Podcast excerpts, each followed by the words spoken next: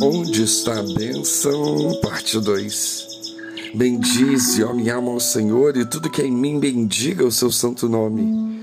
Bendize, ó minha alma, ao Senhor, e não te esqueças de nenhum dos seus benefícios. Bendizei ao Senhor todos os seus anjos, vós que executais em força, que guardais os seus mandamentos, obedecendo a voz da sua palavra. Bendizei ao Senhor todos os seus exércitos, vós, ministros seus, que executais o seu beneplácito.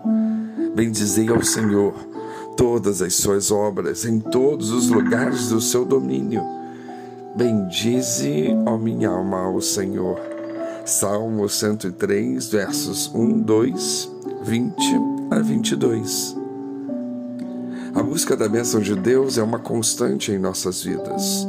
No entanto, o texto que lemos nos diz que devemos bendizer a Deus.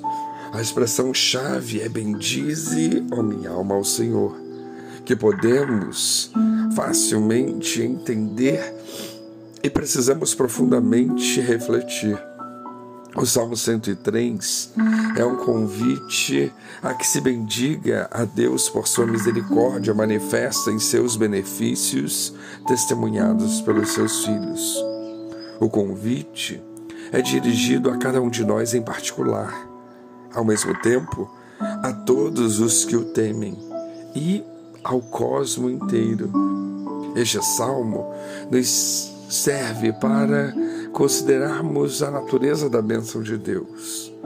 E poderíamos nos perguntar, mas quando é que somos abençoados? Bom, somos abençoados por Deus quando reconhecemos a sua misericórdia para conosco. Antes de pedirmos uma bênção a Deus, precisamos lembrar, precisamos testemunhar que Ele já nos abençoou. O salmista nos traz à memória o quanto Deus é misericordioso para reforçar o convite de que nós já fomos abençoados e temos motivos para bendizê-lo.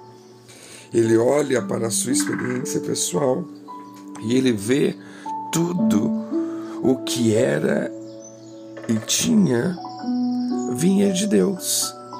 Ele percebe que a salvação Pois no verso 3a ele diz que esse Deus perdoa as iniquidades.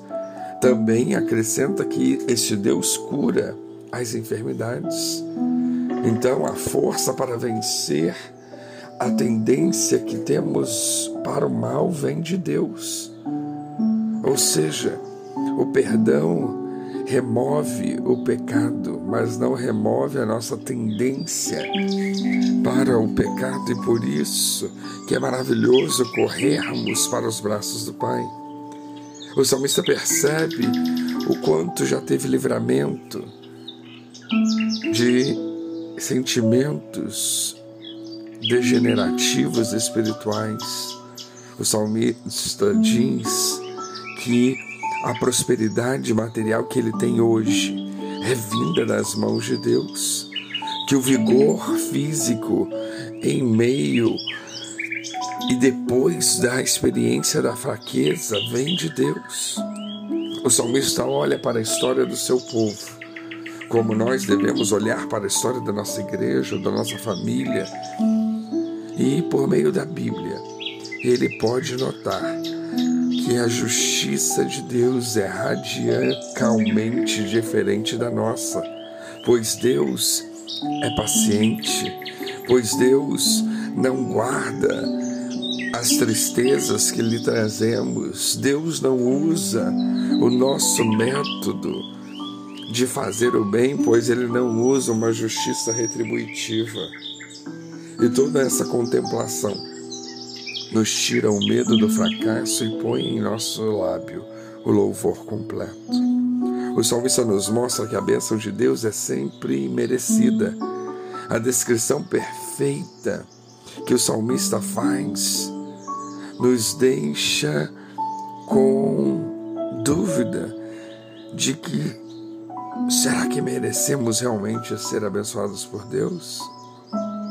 Embora sejamos o que sejamos, Ele faz justiça, não a nossa, mas a sua. E é por isso que Ele nos abençoa.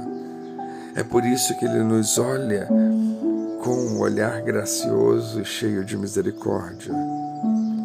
Então, não é algo que possamos merecer, não é algo que possamos planejar, não é algo que possamos conquistar.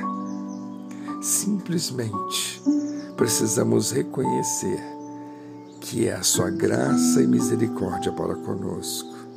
E quando percebemos e reconhecemos isso tudo, já vemos o quão abençoados somos.